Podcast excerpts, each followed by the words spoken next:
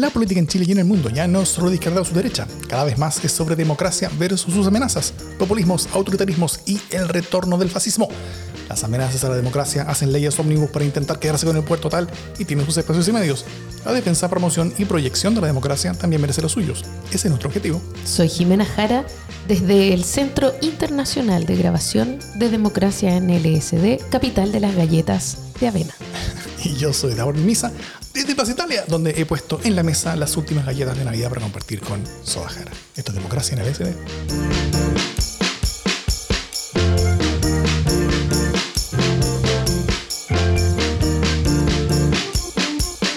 Feliz Navidad, atrasado. ¿Cómo estás, Jimena Jara? Muy feliz Navidad. Y feliz Navidad a todos ustedes. Aquí estamos como entre fiestas. Se ha notado, ¿no? Estamos eh, presencialmente hoy día. Hacía tiempo que no grabábamos un, un, ¡Qué emoción! un- un capítulo presencial. Estamos buscando algo con Estamos qué hacer buscando con qué hacer un, un chin chin. ¿A esa taza? Ay, mira. Eso. Casi le salto el- la pintura al bowl rojo de Sí. Davor. Nos demoramos esta semana porque, bueno, eh, entre Navidad y cosas, y familia y pega y fin de año fue un poquito caótico esta semana. No pudimos grabar antes, pero eh, no quisimos que terminara el año sin un último programa que fuera sobre el fin de año. Y que fuera claro, para poder hacer eh, recapitulación esas cosas horrendas que hace uno como ese, como los exámenes del año. Claro, así que vamos a hacer un, un, em, un- un formato un poquito distinto en este capítulo en particular. Nos saltamos toda esta cosa como de las de las secciones esta vez. Nos saltamos esta cosa en las secciones. Solo Eh, para hacer un capítulo de fin de año. Sí. Antes de empezar, vamos a ir un muy breves noticias de la casa. Primero, ahora sí, esta semana se viene, a mí nunca me han encuestado, post-electoral, donde Paulina Valenzuela y Sergio Toro van a hacer la autopsia a las encuestas. Este es el otro podcast que nosotros producimos. Eh, vamos a analizar ahí a cuáles encuestas le fue bien, a cuáles no tanto y cuáles definitivamente sean para la casa. Así que imperdible ese capítulo que se viene en los próximos días para que lo escuchen mientras eh, preparan la cena de Año Nuevo. La papa Y- duquesa. La papa duquesa. y finalmente se viene en pocas horas el LSD sin censura de este mes, que probablemente ya va a estar publicado cuando escuchen esto, eh, que es el capítulo especial de Democracia en LSD que hacemos cada mes en forma exclusiva para nuestros aportantes, que ahora va a fin de mes, porque nos hemos demorado, bueno, este mes ha sido muchas cosas, eh, pero ahí la Jimmy nos va a estar contando algo de su experiencia en la campaña, que es una razón por qué nos hemos trazado tantos temas con estas cosas. ¡Yahoo! Voy a clasificarlo todo. Not. No, pero, pero cantidad. Igual cantidad. Muy bien. Chan, ¿preparen- pre- ¿preparados para eso? No sé yo. Tejidos, tejidos afuera. Dios mío. Todavía no grabamos eso, lo, vamos a grabar a continuación. Ya, vamos con los temas de la- del, del año. Vamos, vamos, con lo, con lo mejor y lo peor del año.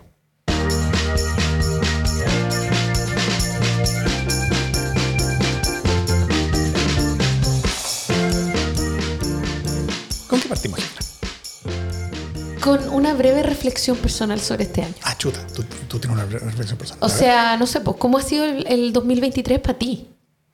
para mí, eh, yo creo que fue ligeramente mejor que el año anterior. Han habido hartos proyectos muy entretenidos y grandes. He conocido gente buena. Y, eh, y, y eso, y, esta, y, este pequeño emprendimiento que, que estamos teniendo de, de, de hacer podcasts para, como, como para con causa, digamos, eh, está mucho más fuerte ahora de lo que estaba hace un año atrás. Y eso a mí me tiene bien contento, yo creo. Estupendo. Qué buena cosa. ¿Y te- a ti? Eh, mira, ha sido un año interesante, como diría Eric Hobsbawm, historiador del siglo XX, que decía que era una, una maldición. Partía sus bio- su memoria con esta historia de que él iba caminando como con su niñera eh, y, no le dieron plata a alguien que estaba pidiendo plata y entonces le, lanzaron una maldición que era como que tengas tiempos interesantes, que te toquen tiempos interesantes. que interesante, o sea, hay de todo. Y bueno, y Hobsbawm dice, he vivido tiempos interesantes es en, en su memoria. Bueno, ha sido un año interesante, ha pasado de todo. Eh, me separé, ponte tú, esa es una de las cosas que, que puedo clasificar. Entonces tiene todo lo interesante de la separación. Eh, conocí gente, eh, nada, fue un año intenso, intenso en lo social, intenso en lo emocional, eh, intenso en lo familiar, eh, y, y también intenso en lo profesional, con desafíos preciosos. Creo que entre las cosas más bonitas que hicimos este año, como acá, está el eh, Proyecto 50. Entonces, hartos desafíos. Eh, esa cosa que en terapia se llama como seguir creciendo, ¿no? Como... bueno, ha sido tiempo de crecer, con todo lo bueno y horroroso que eso tiene. Ahí estamos, po, luchando por crecer, pero creo que es un año en el que vale igual la pena eh, que hagamos eh, este, esta, este, esta mirada retrospectiva para ver con qué cosas nos quedamos eh, y qué cosas ojalá no se repitan. Sí, ¿no es cierto?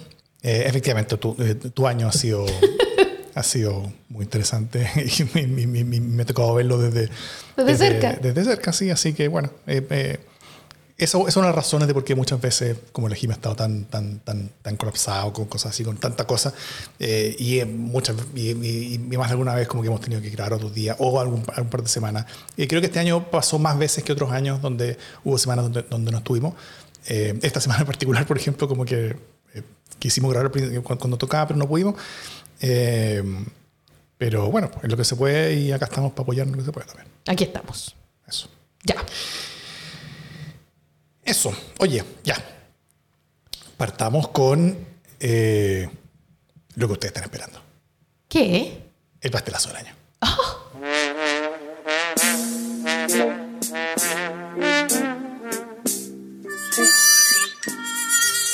Demócratas y amarillos apoyando el a favor. Su supervivencia está relacionada con la venta de la idea de que su razón de existir seguía siendo válida, que era, supuestamente, ellos representaban un centro político que apoyó el rechazo el año pasado y que por ello el rechazo había ganado, ¿no es cierto?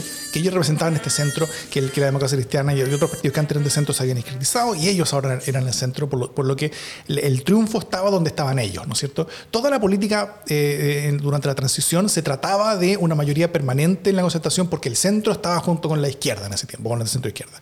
Entonces, eh, ahora ellos decían, nosotros somos el nuevo centro y ergo nosotros somos los que deciden quién va a ganar el, en las próximas décadas. Y vamos a mover la aguja. Así es. Eh, y ellos estaban básicamente diciendo, como nosotros somos el centro y ahora estamos, vamos a pactar más bien con, con, con la derecha, entonces ahora va a ser un, una época de derecha y eso va a ser así. Estabilidad de derecha. Claro, una, una era de derecha. Eh, entonces, la supervivencia de la vigencia de esa idea era la supervivencia de ellos mismos como espacio con potencial de futuro político. Idea que es alimentada innecesaria, eh, como incesantemente por varios medios de comunicación como el Mercurio y, y la Tercera, que los entrevistan todos los días con grandes páginas completas diciendo que... Eh, Ahora sí que sí. Como si fuera gente importante, ¿no es cierto? O sea, como si fuera gente que en verdad decide la cosa y que sus opiniones son las que en verdad están marcando. Son de New Mariana Elwin. Claro.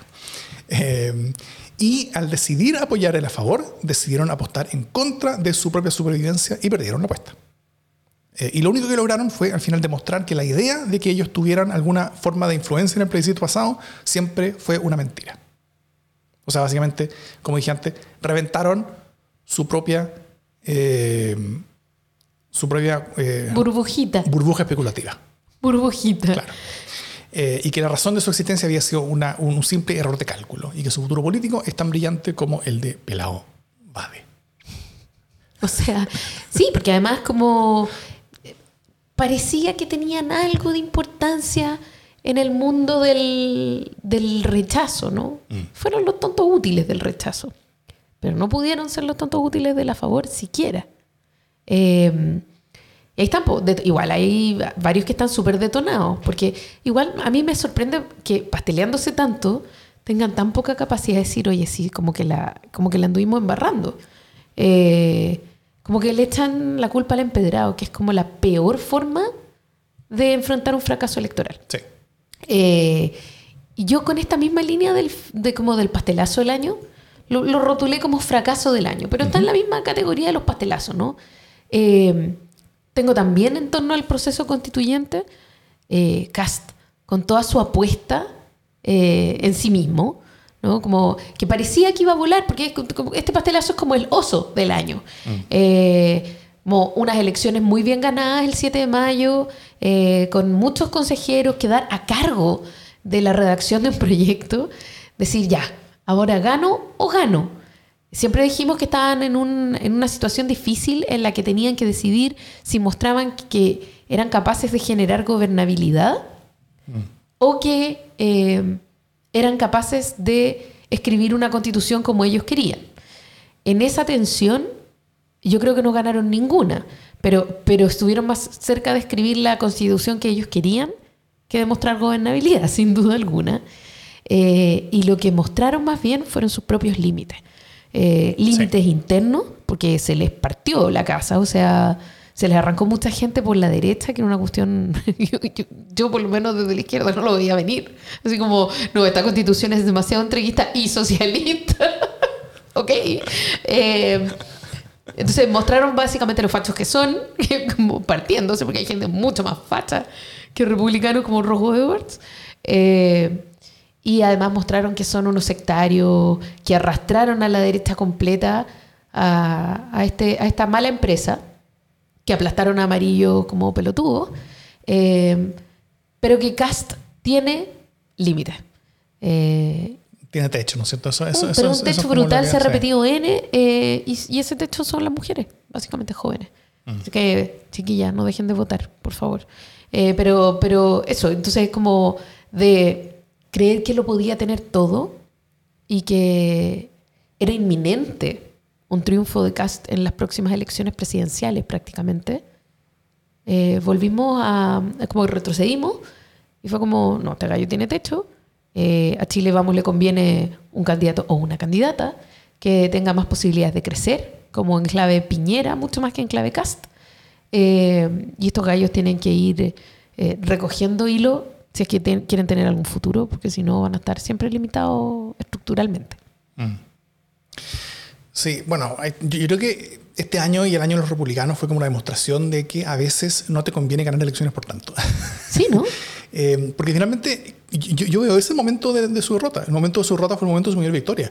O sea, si ellos hubieran ganado por menos elecciones, si, si ellos no hubieran ganado esa elección de consejeros constitucionales, Si ellos no se hubieran metido en esa elección, si ellos no se hubieran metido, si ellos hubieran uno tenido un resultado eh, menor que el total de Chile Vamos, ¿no es cierto? Que, que era probablemente la, la- la expectativa de muchos, eh, ellos no habrían entonces tenido que manejar el proceso constitucional, ellos no habrían quedado responsables de él, ellos no habrían tenido que empujar ese proceso constitucional hacia el extremo político para, para, tener, que, para, para tener que estar convenciendo a su propio mundo, a su propia militancia de que votaran a favor de esto, eh, y ellos no habrían tenido un partido partido, básicamente. O sea, como que su partido se les partió. Eh, eh, y, y- y yo veo que, que intentaron lidiar con todo esto y, y no, no creo que lo han hecho tan mal. O sea, ta- tal vez habrían podido tener mejor resultado en, otro escenario, pero, veo muchas más posibilidades de que les hubiera ido mucho peor. O sea, creo que lo hicieron realmente bien, dado los grandes problemas que tenían, eh, en, poder lidiar esta cosa de que les fue tan bien de que tenían que, por un lado, avanzar un proceso, un, un proceso constitucional en el que no creían y al mismo tiempo tenían que mantener un partido unido que no creía en el proceso constitucional que ellos mismos estaban liderando. Entonces era un intríngulis bastante complejo que yo creo que no lo hicieron tan mal, pero eh, están mucho peor de lo que estaban antes porque ganaron una elección. O sea, al final, ganar una elección te puede joder. pero todo el rato. Sobre todo ganar una elección que no esperabas ganar. Bueno, hay gente que es el mismo Boric, ¿no? Es que también pasó eso. O sea, eh, a principios del 2021, Boric era la galleta eh, de la izquierda. ¿no? Y estaba Como para tener una candidatura simbólica y testimonial. testimonial para no frente a perder Jadwe, claro. Para perder por tanto frente a Jadwe, claro. Y ya, era como, sí, tenemos que hacer el punto. O sea, todo lo que ocurrió después fue sorpresa tras sorpresa. Y se ha apagado parte de eso, yo creo también. Sí, ese mundo político también está mucho más debilitado. Aunque se va a hacer un proceso mucho más largo. El, el republicano fue, mucho, fue, fue, fue, fue un par de meses nomás que pasó todo.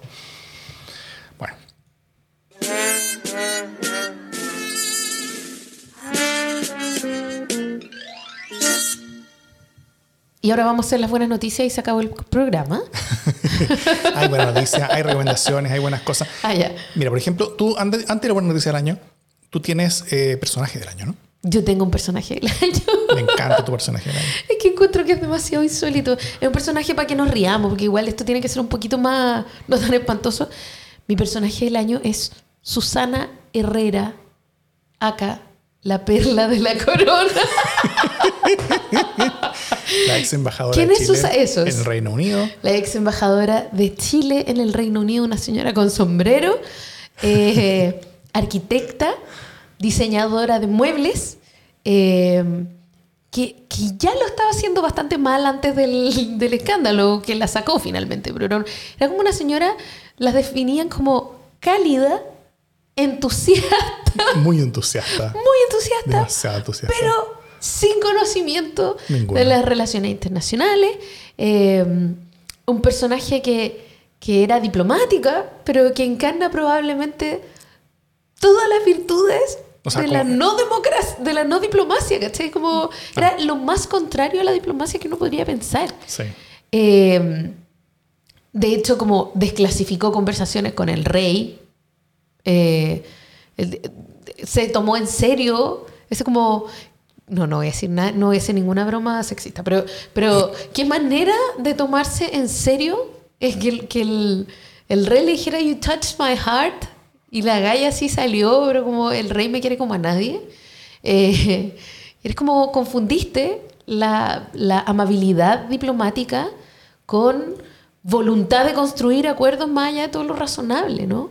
Eh, y, por supuesto, lo que la hizo salir finalmente, además de este brutal entusiasmo y que preguntaba todo y que, en fin, eh, se le ocurrió llamar eh, directamente al gobernador regional del Biobío, de donde ella es originaria, para pedir 5 millones de dólares eh, del gobierno regional para un proyecto ahí en el Biobío eh, que es un- como el mercado de Santa Juana.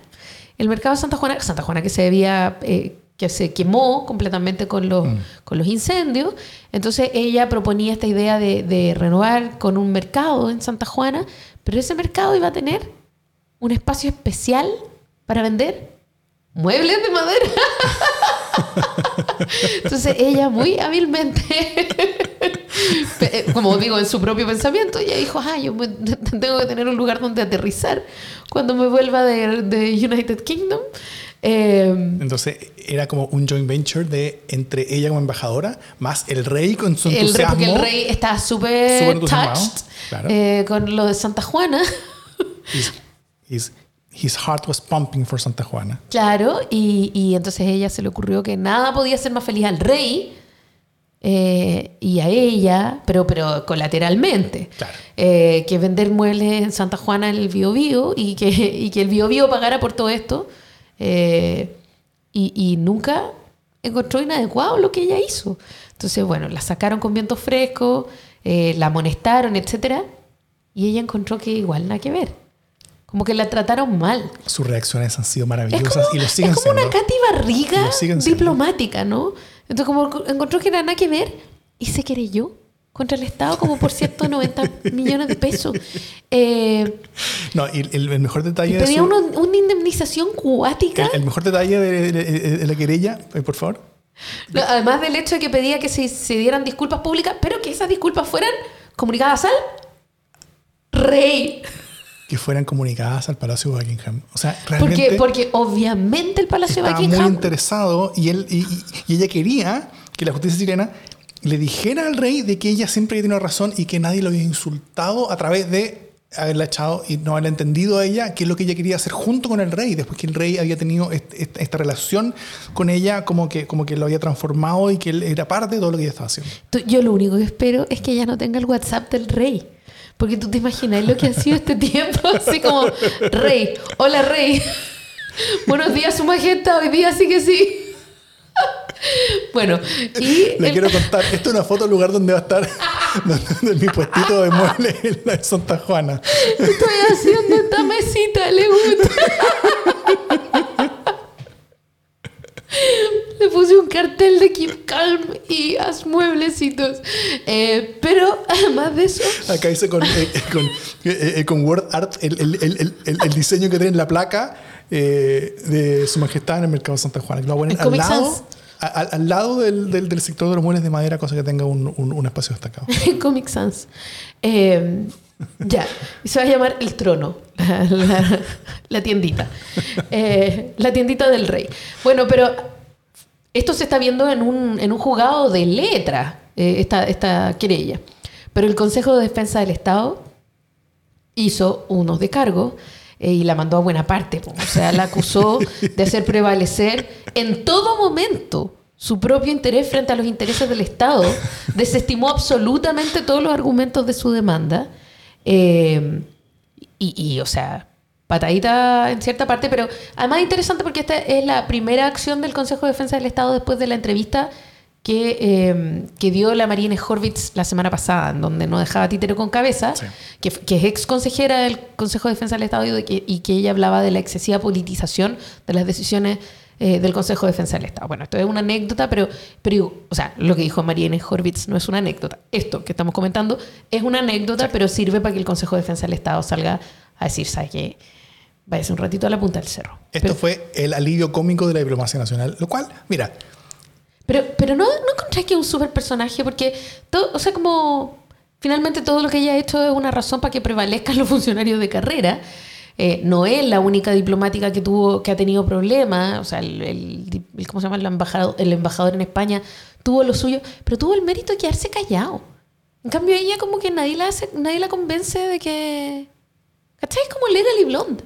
Este espíritu. sí, sí. Insólita. Tiene, tiene algo de eso. Tiene algo de eso. Eh, ahora, lo que ha pasado piola es que alguien la nombró. Sí, ¿no? ¿Quién- ¿A quién se le habrá ocurrido esta genial idea? O sea, eh, a ver, Ella la- es como del mundo del, del Frente Regionalista Verde Social, lo cual Sí. ya es bastante malo en sí mismo. todo lo que ha salido ahí ha sido malo. Malo. Eh, pero como un partido de coalición de gobierno, ese partido puede elegir cosas. Y si el partido está eh, con muchas ganas de obtener algo, pu- pueden, pueden poner todo su capital político para obtener algo en particular y probablemente lo que quisieron fue, dado que no iba a tener ningún, ningún ministro, que, que- Si tuvieron una Sí, ministra, la que- sacaron después. Sí, claro. Entonces, eh, probablemente eh, empujaron con mucha fuerza el- su idea de, de- de tener a alguien ahí. Me tinca que ella, eh, tanto, tanto por sí misma, por sus fábricas de muebles, como también por su familia, eh, me tinca que ella era financista del partido. Y Ah, pues sí. me tinca Además que, es entusiasta, ya me sabemos tinca eso. que pasa por ahí, que era financista del partido, que ella dijo, ya, y si, y si ganamos, esto es lo que me gustaría, y el partido después hizo todo lo posible para dejar a su financista contenta, porque eso también le asegura a ellos el- su propio futuro.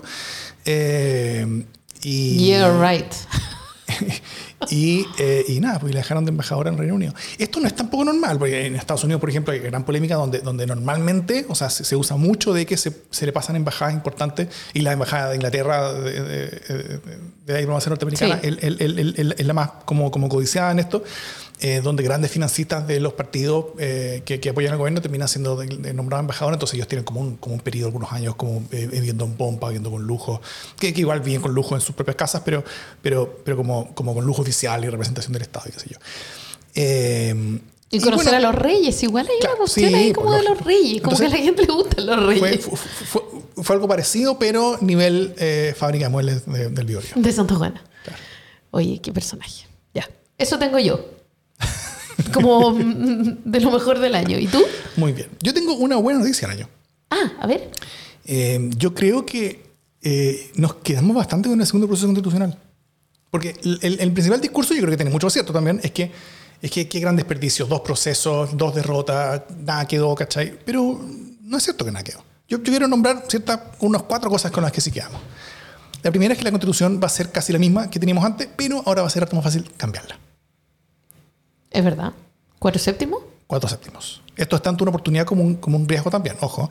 Eh, y cuatro séptimos para los textos de la Constitución y lo que antes era cuatro séptimos, que eran los, las leyes orgánicas constitucionales, ahora es mayoría calificada nomás. O sea, es, O sea, es, quitamos un cerrojo. es 50 más 1, no de los presentes, sino que de los elegidos. Eh, entonces, claro, part- buena parte de la razón de por qué nos emprendimos con todo este proceso constitucional desde un inicio fue porque era un cerrojo, porque cambiar cosas era difícil. Ahora ya no es difícil. Eh, entonces, es una oportunidad, primero, porque la Constitución y todos sus anexos eran un impedimento. eh, entonces, ahora son un impedimento mucho menor que, el que teníamos antes para hacer cualquier tipo de cambio a nuestra institucionalidad y servicios públicos y políticas públicas y leyes, etc. y los cambios están mucho más a nuestro alcance. Y esa, como dije, era una de las principales razones para meterse, para que el sistema político decidiera que el cambio constitucional era una vía de poder eh, responder de alguna manera a la demanda de cambio que se había manifestado en el estallido del 2019. Eh, pero también un riesgo, lo hemos dicho hartas veces, porque ante cualquier asonada populista, las posibles reformas que querría una eventual líder autoritario para deteriorar la democracia y eternizarse en el poder, también van a estar más a su alcance. Imaginémonos un Milei, por ejemplo, con la gran caga que está quedando en Argentina, eh, un Milei en Chile, alguien, alguien con esas ideas, eh, en vez de necesitar tres quintos para cambiar lo que quiera, o dos tercios para cambiar lo que quiera como era antes, ahora lo puede hacer con cuatro séptimos. Eh, es, más fácil para alguien como Milei cambiar todo a su favor. Eso es un riesgo. Entonces, no es que elegir a alguien como Milei. la segunda cosa con la que nos quedamos es una buena noticia sobre lo anterior. Los extremos políticos quedaron deslegitimados, debilitados y derrotados electoralmente después de los dos procesos este mundo político extremo de la izquierda que llegó post estallido, que parecía llegar con fuerza, la lista del pueblo, etc. Eh, no sé si vieron, por ejemplo, que, dentro de la campaña de Diego, eh, que, dentro de la campaña de Diego Ancalao, en este juicio como que, está revelando con una fiscalía ante la investigación que están haciendo, como que revelaron algunos eh, mensajes de WhatsApp y, y salía que, que entre ellos se están repartiendo el ministerio. Mm. Los patuitos. Em, bueno, eh, intentaron eh, inscribirse con, firmas falsas y están tan seguros de, su poder político que ya se repartían los ministerios. Eh, ahora todo ese mundo está fuera de la política, incluso las facciones más de izquierda del oficialismo también están bastante debilitadas. Eso fue el poder del plebiscito pasado y ahora está más o menos viéndose cuál es la fuerza del plebiscito actual para deteriorar y debilitar a la derecha más dura. Y está esta disputa, ¿no es cierto?, que, se está empezando a forjar entre la derecha tradicional y la derecha más dura. Vamos a ver hasta dónde va a ser disputa, hasta dónde va a ser como cachetada payaso para, para negociar mejor la, la próxima municipal. Eh, pero, pero sí está más débil, como dijimos antes, el mundo de Cast de lo que estaba antes de haberse metido en todo esto el plebiscito. Y eh, una tercera cosa con la que nos quedamos es con el voto obligatorio, que por primera vez en nuestra historia nacional existe junto a la inscripción automática eh, es decir, cada elección va a ser una representación de todo el electorado potencial. Esto va a cambiar de manera bien potente cómo hacemos política. Ya, ya, está, ya está cambiando. Cómo movilizamos a la votación, cómo convencemos a la gente para, votar, cómo, eh, cómo medimos la preferencia entre elecciones, cosa que vamos a ver en, en, en, de la encuesta que vamos a ver en, A mí nunca me han encuestado. Eh, todos esos cambios los vamos a ir viendo progresivamente en los próximos años, pero ya no hay vuelta atrás, yo diría, con esto, al menos por un buen rato.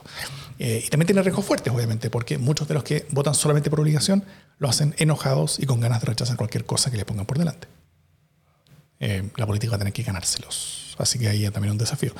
Y la última cosa con la que nos quedamos es con un texto constitucional entero, hecho con el casi unánime por todo el poder legislativo, a través de los delegados que el Congreso escogió para escribirlo. Comisionados expertos. Así es, que quedó listo para ser aplicado en el cortísimo plazo yo creo que la puerta está bien cerrada para, para cambios más que puntuales, eh, pero eh, en ese proyecto hay un camino de cambio que puede ser tomado en el futuro. Y cuando vuelva a haber una necesidad, una urgencia o, una, una, intención de, cambiar, eh, va a ser re difícil negarse a cambiar algo que ya fue aprobado por el mundo político a, a través de sus delegados que fueron designados para ello. Si, si todo el sistema político ya aprobó un texto, es muy difícil mostrarse como, como muy en contra de ese mismo texto, ¿no es cierto? Entonces, no, no, no, nos vamos a quedar con una hoja de ruta constitucional, no para el corto plazo, pero sí para el mediano plazo. Sí, todo, eso. Yo sospecho, o sea, yo comparto tus buenas noticias en la idea de que eh, este resultado eh, le dio aire a la, a la derecha más tradicional, fíjate. Yo creo que este es un resultado que le conviene incluso a la derecha tradicional porque si no, no habrían tenido cómo recuperarse a sí mismos, ¿cachai? Em, y porque además está en una constitución que no les, no les estorba en nada. Entonces, no sé si debieron haber puesto tanto empeño en defender a favor como pusieron, eh, ni tanta plata, ni nada. Em, creo que se abre la puerta, no ahora, porque efectivamente nadie quiere seguir hablando del proceso constitucional, pero creo que lo primero, de lo primero que se va a cambiar es el sistema político. Mm. Eh, creo que hay, un cierto consenso en que el sistema político no está dando. Eh, ayer escuchaba eh, a Alfredo Joañán decir que, que, él no tenía ningún problema en reconocer que la, la reforma al binominal de Bachelet había sido un error. Yo no estoy de acuerdo con eso. O sea, creo que Entiendo por qué lo dice, ¿no? Como que son estos efectos perversos de la fragmentación. Eh, pero creo que el sistema político a lo largo de su historia en Chile ha tenido momentos en los que ha tenido que liberarse, abrirse al ingreso de nuevos sectores. De capas medias a la representación de otros, ¿no? Entonces aparecen eh, los partidos de izquierda, luego el sistema se cierra, eh, luego aparecen los radicalismos, aparece la falange, el sistema se cierra. Entonces pasa mucho y es bien cíclico que eh, un sistema de partidos específico, estable, que da gobernabilidad, tiene capturado finalmente el voto a partir de su oferta y esa oferta empieza a parecer insuficiente, frustrante, penca para el electorado y entonces hay presión por generar cambios en el sistema político que permitan la renovación de los contingentes. Y eso es necesario de hacer. O sea, eh, uno podría decir, ah, el problema es que el sistema binominal permitió que ingresaran mucha más gente de, de, convergencia social o que ingresara mucha más gente eh, de, de RD de la que había. Ya, pero era necesario. proporcional, esto. claro, la proporcionalidad mm. y, los umbrales que se bajaron y todo eso permitió esta fragmentación, ¿cierto? Entonces hoy día lo miramos como, oh, fue súper malo. Pero no, porque era súper necesario y porque había nuevos grupos pugnando por entrar que están en la política y que van a tener que, que están aprendiendo otros usos de la política también. Mm. Pero eso es parte del juego. Entonces uno no puede decir, porque abrió la puerta entró mucho y hubo efectos y ahora nuevamente hay que ver de qué manera se estabiliza, ¿cierto? Porque está el juego del ingreso, que siempre hay inestabilizador, y luego de la estabilización de ese movimiento. Ese es el juego en democracia. Ahí, hay que tener bien, bien, bien en cuenta siempre que, o sea, qué, es lo que pasó después. Y pensar, si bien uno, nunca puede asegurar contrafactuales, pero, pero pensar más o menos qué habría sucedido si los cambios no se hubieran hecho claro, imagínate con el binominal todavía. Con, el binominal todavía, con ese mundo, con, ese como con ese sistema de partidos todavía. Imagínate un estallido en ese eh, con, con eh, donde, donde como el, el, el, partido más cercano a la gente que se estaba moviendo eh, movilizando era, no sé, el, el, el PPD o el, PS. O, Democracia Cristiana. Imagínate teniendo que votar por la Soledad Alvear, por, al, por El sistema político no habría tenido ninguna herramienta para poder lidiar con todo eso. Y realmente ahí la democracia habría estado en un riesgo mucho mayor al que estuvo realmente. Eh, pensemos, por ejemplo, la, la, la, la, profunda debilidad de los partidos políticos tradicionales. Eso no, esa debilidad no fue generada por la, la, llegada de los nuevos actores, no al revés, la llegada de los nuevos actores ocurrió porque había un espacio político eh, generado por la debilidad de los actores tradicionales. Entonces eh, había que liberar esa tensión, había que liberar esa, esa, presión. O sea, realmente yo creo que el cambio del sistema electoral nos salvó. Y que fuera, además, el hecho de que ellos fueran eh, grupos rápidamente premiados por la ciudadanía habla de una enorme crisis de confianza. O sea, realmente era necesario cambiar el contingente. Si ellos lo han hecho bien, si han cometido errores y no sé qué, es otra conversación. Pero ellos fueron inmediatamente premiados en las elecciones y eso demuestra que había un voto que buscaba nuevas opciones. Por lo tanto, decir, oye, abrir nuevas opciones fue un puro despelote, no, no funciona así. No funciona así. Entonces, yo creo que también eh, está bien. Hoy día hay que estabilizar, pensar en nuevos umbrales, tratar de bajar este tema del discolaje, que la gente básicamente va subsidiada por los partidos después se desentiende de los partidos, eso no puede ser. Eh, ordenar la casa. Pero antes de ordenar la casa, había que permitir que ingresara aire al sistema político. Por lo tanto, yo estoy sigo de acuerdo con la reforma que se hizo. E incluso, e incluso creo que fue muy útil la, apertura adicional que se hizo en el primer proceso constitucional, en el que se abrió a independientes, se abrió a mundos realmente como querían de otro lado y que fracasaron con tanta ruido, de, manera tan indesmentible, eh, al menos para la gran mayoría de, la ciudadanía, que, eh, que, que por un buen rato esa, esa presión ya no va a seguir existiendo. Mm. ¿No es cierto? Como que ya no va a haber espacio para decir, eh, oye, pero estos, estos políticos y, que mejor nosotros lo, haríamos. Ah, pero, pero, acuérdate cuando, cuando se hizo eso y que quiero caga. Entonces, eh, mientras existe la memoria sobre lo que pasó en ese primer proceso constitucional, y los grandes errores y, la mala política que se hizo por la, llegada de actores eh, más externos aún al sistema político, eso hace finalmente que haya una, una especie como de, ah, bueno, ya, tal vez no tanto. Eh, y, eso yo creo que va a sentar las cosas y va a hacer que nos podamos calmar un poquito. Y ahora con una sistema político un poco más abierto que antes, desde, este momento y desde este lugar, estamos en mucha mejor situación y en mucha mejor posición de la que yo creo que estábamos antes, que era un, deterioro completo, un proceso de deterioro continuo eh, para tomar decisiones y, mejorando las cosas que sí hay que mejorar. Así que Oye, eh, ¿qué, qué, qué cosas tú podrías recomendar de este año? ¿Qué- Ya, qué- yo, también tengo como entre las buenas noticias ¿Ya? del año, hay varias noticias que tienen que ver con recuperación medioambiental. Yo creo que este fue un buen, un buen año eh, como para, la- para el combate al cambio climático.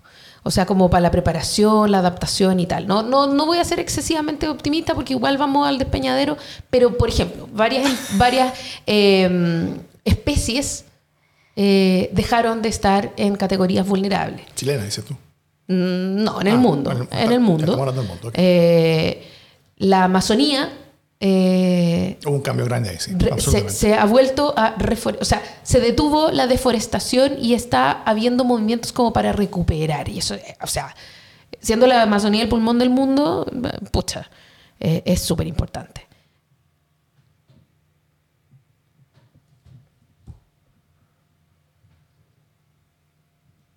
Ya, entonces como varias cosas así y una noticia que tengo que... eh, además se está usando como inteligencia artificial en distintos tipos de investigación también ambiental y respecto de las especies. Entonces yo voy a mencionar dentro de estas buenas noticias como ambientales, eh, una noticia que si no la menciono mi hija no me va a perdonar, eh, que es que hace como un mes eh, unos científicos de la Universidad de Berkeley eh, hablaron, hablaron, comilla, comilla, comilla, comilla, hablaron por primera vez con un cachalote.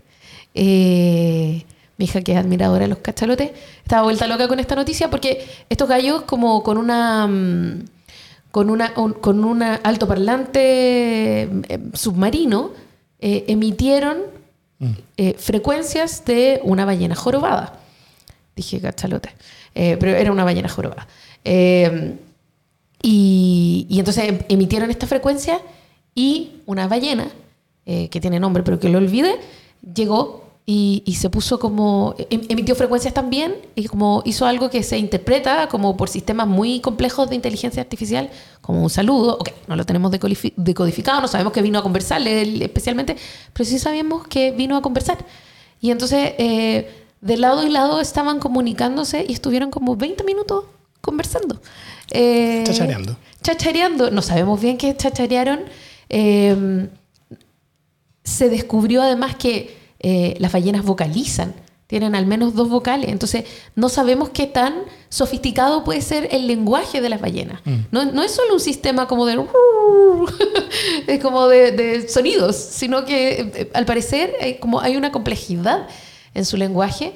Eh, y este primer acercamiento, como esta primera conversación con una ballena jorobada, es una tremenda noticia respecto del lenguaje, de la comprensión del lenguaje eh, en los animales y del acercamiento a las ballenas. Mira qué bonito. Bonito. Sí. Ya. ¿Qué libros, por ejemplo, podrías recomendar?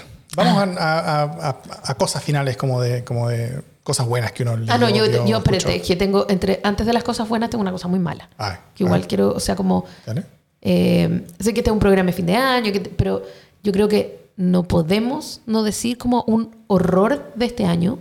Yo de los horrores del año me quedo con una cosa espantosa, que es eh, lo que está pasando en Gaza. O sea, creo que, que la comprensión del año no está completa si no somos capaces de mirar lo que está ocurriendo. O sea, este nivel de violencia, creo yo, es solo comparable a los bombardeos civiles de la Segunda Guerra Mundial. Eh, cuando la institucionalidad que, buscaba como resguardar los derechos humanos estaba en pañales. Eh, entonces, ha pasado mucho tiempo. Eh, hay mucha institucionalidad, se supone, que resguarda los derechos humanos y a la humanidad en general. Eh, y, están pasando cosas espantosas, también comparable a rociar napalm desde los aviones o hacer estallar ciudades enteras. O sea, lo que está pasando es una brutalidad eh, que ocurre en total impunidad eh, para el Estado de Israel. Y acá la pregunta es si la guerra eh, contra grupos terroristas, que evidentemente hay que combatir, justifica este nivel de destrucción y de muerte, eh, si no hay mejores modos de encontrarlo, y sobre todo si este es un punto político que está haciendo Israel o es una guerra de aniquilación. Eh, y a mí me parece que, que la actuación de la comunidad internacional ha sido totalmente shameful. Ahora, con todo, y, y compartiendo todo lo que dices, eh, con todo, también creo que no, no puedo sino decir que hay varias partes del mundo que lo están pasando aún peor Sí, en sí, este sí. momento. Primero, y en orden, Sudán, la- la- el, el- real genocidio, o sea, porque en, en Gaza hay, hay discusión sobre si lo que está pasando puede tener eh, características de genocidio. En Sudán está ocurriendo un genocidio en este momento, hay, hay- hay ya cientos de miles de muertos. Eh, eh, también lo que está pasando en Etiopía, donde en, en el proceso postguerra que, que, que hay allá con, con, con, con Tigray, eh, también este, este está muriendo una cantidad increíble de gente. Eh, algo, algo, algo tanto más horroroso está ocurriendo también en, en Myanmar, donde hay una guerra interna, eh, que, que es una guerra que al menos en parte es, es, es una guerra por la democracia.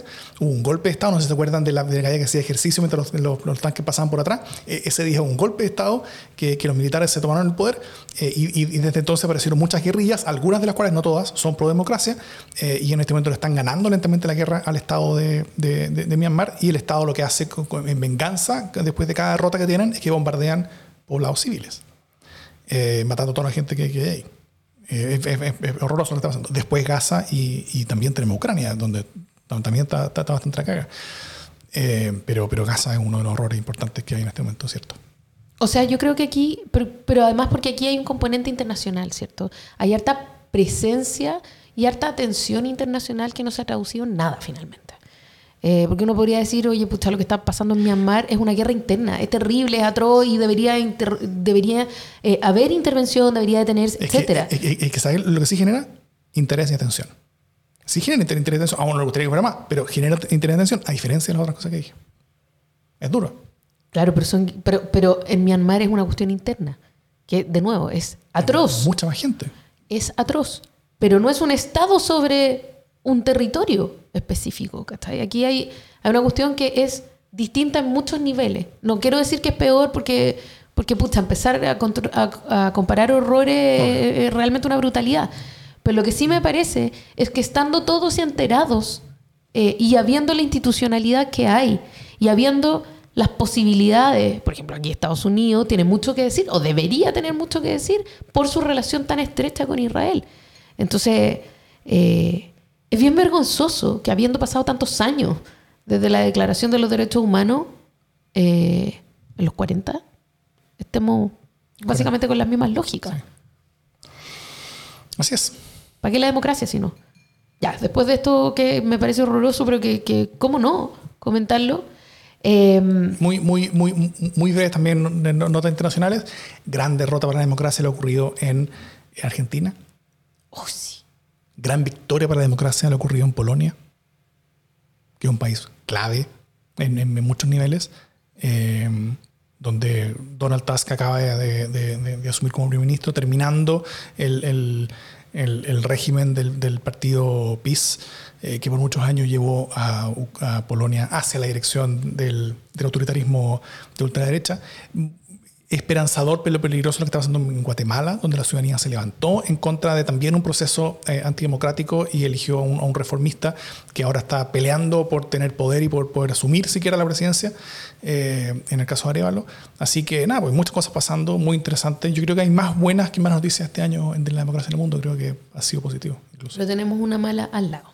Tenemos una mala al lado, Ojo con eso. es. Y que puede chocarnos y pegarnos bien fuerte rápidamente. O sea, Así es. podemos tener un millón de refugiados argentinos muertos de hambre en algunos meses más. Ojalá que no. Ojalá Oye, que no. ya, hablemos de mm, hablemos de libros. Sí. ¿Tú qué, qué- tení o, o voy yo? Yo tengo, eh, este año, ¿sabes, ¿sabes por qué fue lindo? Porque me reconecté con la ficción. Ah, Hacía rato que no leía varias novelas. A veces leía una, de vez en cuando leía dos en un año. Eh, ahora leí varias. Empecé con Sangre en el Ojo de Nina Murane, que lo, que, lo tenía hace harto rato. Lo divertido hacía mucho tiempo, lo había dejado hoy. Ahora, ahora lo leí en, en- en el verano. Después leí eh, Stoner de John Williams, que estaba como un poquito de moda. Un libro como los años 50, re bueno, entretenido. Después de eso yo me leí un, un enorme libro, más de mil páginas, sobre el proyecto Manhattan, que no era ficción, sino que era como... eh, pe- pe- pero igual recomiendo mucho, The Making of the Atomic Bomb, de Richard Rhodes, que, que es como la historia definitiva de la elaboración de la bomba. Como, como ingeniero fui científicamente fascinante para mí. Yo, yo, y, y después y me preparó mucho para ver Oppenheimer, cachando todo lo que pasaba fue muy emocionante todo eso. Y luego me leí el que creo que fue mi libro del año, que fue Fortuna, de Hernán Díaz. Fue muy lindo el libro, de, un escritor argentino que lo escribió originalmente en inglés, eh, sobre cómo la... Es, una cosa como sobre el, el, eh, el, mundo de Wall Street, eh, ligado también con como la idea de las biografías de la escritura de, la literatura. Eh, y es un libro que va cambiando su naturaleza bien profundamente mientras uno avanza en él y, está, y, está, muy inteligentemente hecho. Eso. Y ahora partí con El hombre que amaba a los perros de Leonardo de Padura, que me lo debía hace mucho tiempo. Muy bien. Yo elegí como libro del año, había varios, ¿ah? un montón de libros de ficción. Yo leo un montón, a diferencia tuya, leo un montón de ficción, mm. casi solo ficción. Y ahí como la, novela El corazón de Roberto Castillo me parece un tesoro. Acaba de ganar además el premio, el premio municipal. Es de Laurel, eh, que son nuestros amigos de casa. Entonces, súper recomendada la novela El corazón de, Roberto Castillo, que además un encanto él. Eh, pero, pero además de la ficción, yo traigo dos libros que son de lo mío, de la narración, y que llegaron a mí eh, juntos, así como por una por una coincidencia, como una confluencia de factores, que son eh, La crisis de la narración de Byung-Chul Han, eh, que es un libro de este año, y en, el que él examina críticamente el storytelling. Entonces dice que el storytelling no, no, es tanto el problema como de que haya una fórmula, que igual le carga la idea de la fórmula para narrar, sino que dice tenemos una crisis porque no tenemos historias que contarnos, porque no hay nada nuevo. O sea, las grandes narrativas políticas eh, eran transformadoras. Eh, traían, no necesariamente una utopía, pero traían el germen de una transformación que generaba eh, una adhesión ciudadana, civil, muy grande. Entonces, es, por ejemplo, el caso de las grandes revoluciones. Eh, pero también es el caso de los modos de vida eh, capitalistas, es eh, la narrativa de las reivindicaciones raciales o de los trabajadores, o sea, las transformaciones de la sociedad como modos, modos de adhesión a estas formas de vida, al cómo vamos a transformar nuestra vida común, qué elementos le vamos a poner. Eso, dice él, se acabó. Lo cual es bien interesante porque me llega de nuevo a esta idea de la eh, eh, de este, este clásico de, de Fukuyama, el, fin de la historia, eh, porque es desde otro lugar. no dice se acabó la historia, pero sí se acabó la narrativa. Entonces, si se acaba la narrativa, si se acaba el afán de narrar, solo hay transcurrir. Porque el sentido solo existe cuando tú entiendes lo que está ocurriendo. El resto es un devenir. Entonces dice, como no hay ningún afán transformador, articulador, eh, lo que hay son las pequeñas historias. Entonces nace este storytelling para contar pequeñas historias que en verdad no modifican nada. Entonces, eh, tenemos storytelling que es como, puta, valoremos lo pequeño eh, de nuestra Navidad y no sé qué. Ese tipo de cosas son clásicas del storytelling. Pero tú la ves, te conmueve en su pequeña narrativa, pero no es una trama movilizadora. Cuando tú, por ejemplo, bueno, por supuesto era que no, le echa la culpa a las redes sociales. Entonces, eh, dice, las stories en, en Instagram no son realmente historias, son hitos. No sabemos lo que hay detrás. No entendemos lo que hay detrás. No hay un sentido que hermane todos estos hitos. Entonces él dice, realmente la narrativa tiene una... Hay, aquí hay una crisis que no se resuelve con una fórmula como el storytelling. Eh, se resuelve como pensando que cosas nos movilizan como humanidad. Entonces es una búsqueda de, aquellas cosas más profundas que nos movilizan y a narrar mucho más que en el corto plazo eh, y en el alcance del hito, cuestión que por supuesto me parece maravillosa. Y el segundo libro es La vía de la narración de Alessandro Barico. Es un libro pequeñísimo, pequeñísimo, eh, precioso eh, y que habla básicamente como de de la narrativa como un soplo de vida, de las historias. ¿Qué cosas se transforman en historias en uno eh, y de qué manera? Y cómo somos capaces de ir moldeando esas historias en nuestra vida. Y esto no es para escritores esta es una pregunta que se hace él sobre si es posible aprender a escribir, aprender a contar historias, o no es posible. Eh, cómo agarrar las historias, dónde están las historias eh, y cómo subirte. Entonces lo que él dice es, la historia está más allá del que la narra. la historia es un soplo, es como un soplo de vida al que tú te sumas en un pedazo. Pero no es que tú manejes una historia, es que la historia te lleva y eres capaz de contarlo, ese, ese viaje o no. Mm. Eh, es muy, muy bonita, es súper poética, no necesitáis ser un escritor para disfrutarla eh, y es cortísima, se lee en una tarde. Muy bien. Recomendaciones de libros. Película. Mm, creo que no vi películas este año. ¿Cómo no viste películas? o este sea, debo haber visto. No, no, recuerdo ninguna, lo cual habla de que no no, Primero, no soy muy buena para ver películas, ni series, ni nada. Qué, qué, horror. Em, pero además, como no. Creo que no recuerdo nada que me haya. Capaz que cambio de idea. Pero tú traes una película? Yo traigo una película. Yo soy fanático de Nolan, de Christopher Nolan. Yo soy fanático de como de la ciencia, la historia sobre la ciencia. Yo soy fanático como de, como de, los, como de los grandes logros de la humanidad. Eh, y además había leído ese libro maravilloso de mil páginas sobre el tema de Manhattan. Así que yo, cuando fui a ver el cine Oppenheimer, fue una de las mejores. Eh, yo creo que fue la, la, la, segunda película que más he disfrutado en un cine en mi vida. ¡Wow! ¿Y cuál fue la primera? La primera fue. Eh, Mad Max Fury Road. Está muy bien. Que, fue, que, es una, que es una fiesta para todos los sentidos, es una cosa, pero es, una completa locura ver una pantalla grande. Y me da lata no haberla visto en IMAX en ese momento, porque en verdad habría sido una, una locura. Pero bueno, fui a verla en IMAX Oppenheimer, fue, fue maravilloso, tremendo, además Nolan es, muy bueno para, para, para, meterte las cosas, para machacártelas con, con, con, con martillo en la cabeza eh, a, partir de sonidos muy fuertes eh, y, imágenes muy, muy, muy evocativas. Y la historia es muy potente y el giro que le dio es muy bueno. Eh, y, el, y, el, final es tremendo, es, demoledor. Así que nada, quien, quien, no la haya visto todavía, vaya a verla. Barbie también es muy buena, pero, pero, pero de la. De la de, de la, del dúo eh, Barbie-Heimer, yo me quedo con Oppenheimer que la gocé en el alma. Mira tú, no, yo no, no, creo que es más, qué vergüenza lo que voy a decir. Creo que nunca fui al cine este año, en todo el 2023. Creo que alguien debería proponerme ir al cine. atención, atención. Pero, pero de verdad, ¿cómo, ¿cómo puede haber ocurrido? Fui al teatro, cantidad, pero no fui al cine, fíjate. Yo no fui al teatro este año, mira. Eh, y en teatro te puedo recomendar varias cosas. Por favor. Eh, te, voy a recomendar em, Primavera con una esquina rota. Esa, esa mm, obra se remontó eh, en el contexto de los 50 años eh, porque es una historia de Mario Benedetti que habla de las dictaduras y de, de lo que las dictaduras le hacen como básicamente a la población civil, pero a una escala pequeñita. O sea, qué pasa con los presos políticos, qué pasa con las historias como familiares de esas personas y cómo esas historias familiares generan nuevas dinámicas también sociales. ¿no? Esa es la obra misma.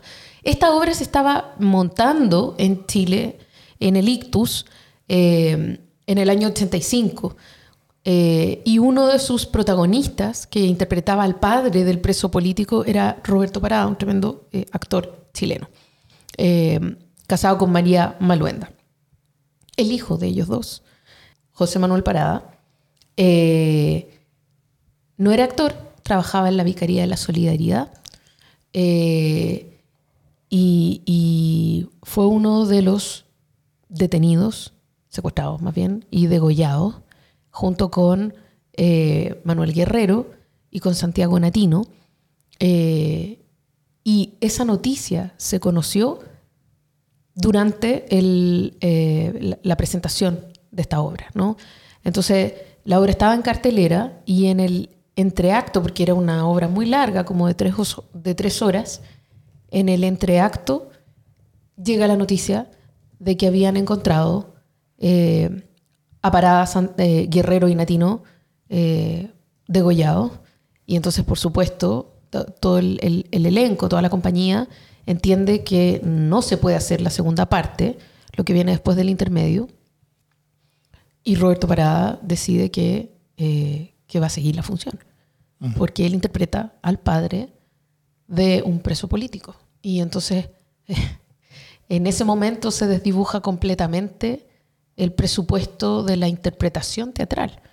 Y la historia que él está representando empieza a hacer su historia y empieza a encarnarla. Entonces eh, empieza a pasar algo muy brutal. Eh, y además, en, esa segunda, eh, en ese segundo acto, él tiene un monólogo. Y ese monólogo tiene que ver con lo que pasa cuando matan a alguien. y él hace este monólogo. y entonces eso se transforma en un momento dolorosísimo, tremendamente significativo, brutal eh, de la dictadura. El momento más épico de la historia del teatro chileno. Eh, probablemente, eh, si no es él, es de los más. y además, al final de, su monólogo, él dice, le dedico esta obra a mi precioso hijo, José Manuel Parada. y empieza a llegar gente, se, se llena el ictus, que está en pleno barrio Las Tarrias, se empieza a llenar de gente y se hace una concentración de personas espontánea ahí afuera. Eh, y, bueno, unos días después fue en el funeral y esa obra nunca más se montó. Porque imagínate lo que fue eso, ¿no? Ese dolor, esa grieta, ese, horroroso. Y este año el ictus la vuelve a montar eh, con otro director, eh, con con Roberto Poblete en el papel de Roberto Parada, pero Roberto Poblete estaba en el elenco original era uno de los jóvenes eh, en, en, en ese montaje. Entonces Roberto Poblete vuelve a estar en esta obra. Entonces es una obra tremendamente significativa para el teatro chileno, tremendamente significativa para la política chilena. Eh, además de ser una buena obra. Y no voy a decir cómo lo resuelven, porque la gran pregunta es cómo esta obra es capaz de hacerse cargo no solo de la obra, de la historia que cuenta, sino también de la historia que ocurrió. Y lo hace. Eh, Daniel Muñoz eh, tiene uno de los protagónicos, es realmente es una delicia de obra, es muy fuerte y tiene además una escenografía eh, que parte con tres sillas tres sillas como mm. escolares, que son el símbolo de los tres degollados. Entonces lo primero que hay en escena son estas sillas. Y estas sillas las usan para la acción dramática, pero, pero está llena de símbolos. Entonces yo recomiendo mucho. Para Santiago Mil ya están eh, bastante llenas las obras que dan unas pocas, eh, unas pocas, ¿cómo se llama? Funciones. Pero seguramente la van a montar, entonces ojo con eso. Bueno, no vi películas, pero vi teatro. Muy bien. Perdónenme la vida.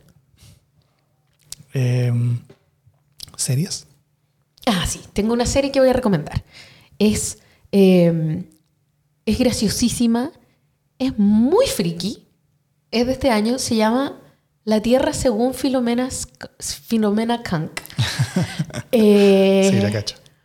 Qué buena serie, está en Netflix y es eh, básicamente una mujer, es una actriz ella, eh, que revisa la historia de la humanidad y de las civilizaciones. Esto es como el género del, del, mockumentary, creo, algo así, ¿no? Claro. Entonces es como, es un documental, eh, porque va mostrando cosas que son ciertas, eh, como hitos que son ciertos, pero ella va como opinando, trivializando brutalmente aquello que está mirando, haciendo preguntas estúpidas.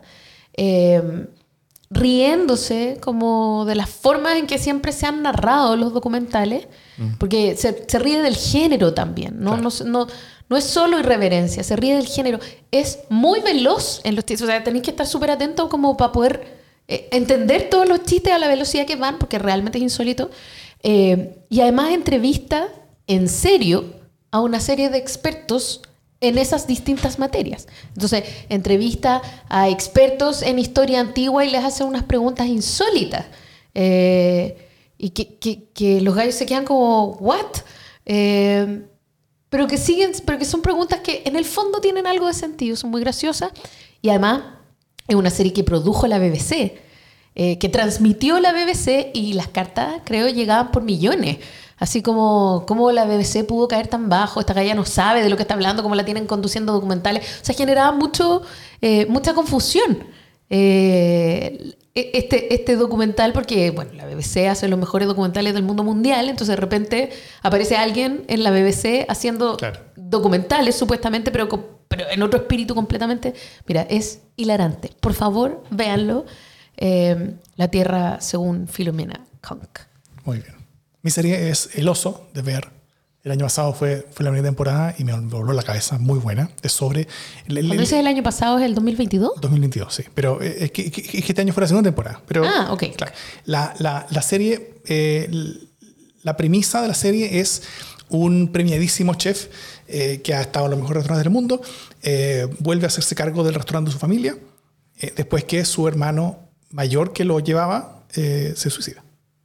Así que eh, tiene que chocar como su cultura de chef, como de alta cocina, con la, la cultura local de ese, loca- de, de ese, de ese, eh, local en el medio de Chicago, muy urbano, como, como un local de sándwiches básicamente, sándwiches gourmet, pero sándwiches como locales, sin, sin, sin, tan, sin, sin tanta, tanta, tanta como elevación de estilo y de técnica como la que él estaba acostumbrado.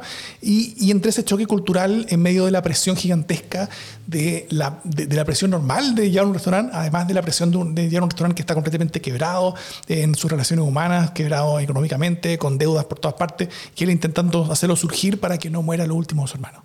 Eh, y es maravillosa, eh, la primera temporada es tremenda, los últimos 20 segundos son una de las cosas más increíbles que he visto en mi vida. Eh, el mejor uso por una canción de Radiohead en, la historia. Y, eh, y la segunda temporada fue este año. Eh, lograron tomar este concepto que funcionaba súper bien y lo cambiaron entero, hasta lo hicieron irreconocible y les salió maravilloso igual. O sea, una weá pero brillante, tremenda.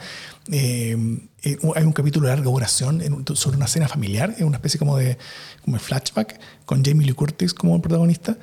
Es un bombazo termonuclear de buen guion y de buenas actuaciones. Yo iría a ver esa cena al teatro todos los días. Eh, es una tremenda, tremenda, tremenda serie que la dan por Star Plus en Chile. Estupendo. Eso. Podcasts. ¿Tienes algún podcast que quieres recomendar, además de Democracia en el SD?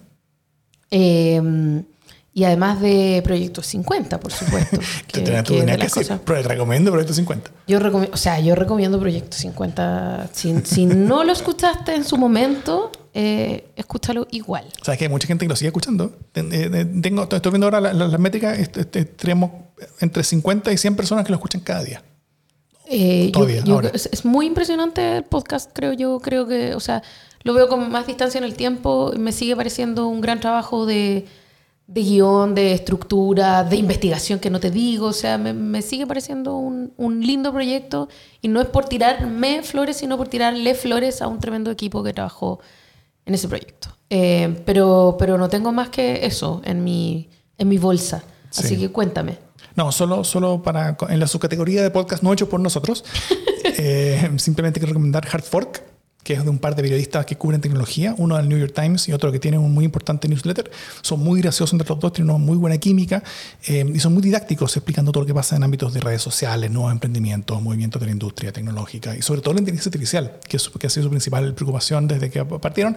Este año 2023 fue el año de la inteligencia artificial en el mundo, así que, o sea, el, el- el año hasta ahora, probablemente el próximo puede ser aún más. Eh, así que lo han cubierto bien y, han- y- y me han permitido estar más o menos al día con las cosas que van pasando eh, y ha sido bien fundamental en cuanto a mi dieta eh, podcastística todos los viernes, escucharlos mientras voy a la feria. Así que...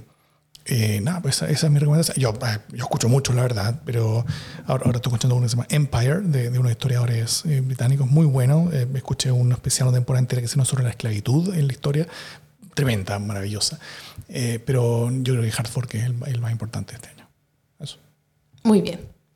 No tengo eso- más recomendaciones. Dicho eso, bueno, y nada, pues, felicidades a todos. Espero que tengan un gran año. Espero que la pasen muy bien. Y Que sean felices fiestas. que sean felices fiestas. Y nos vemos el otro año. Nos o sea, nos escuchamos. Nos escuchamos otro año. Que estén todos muy bien. Abrazo grande. Eh, y nada, pues, eso. Felicidades. Chin chin. Adiós. Esto fue Democracia en el SD 2023.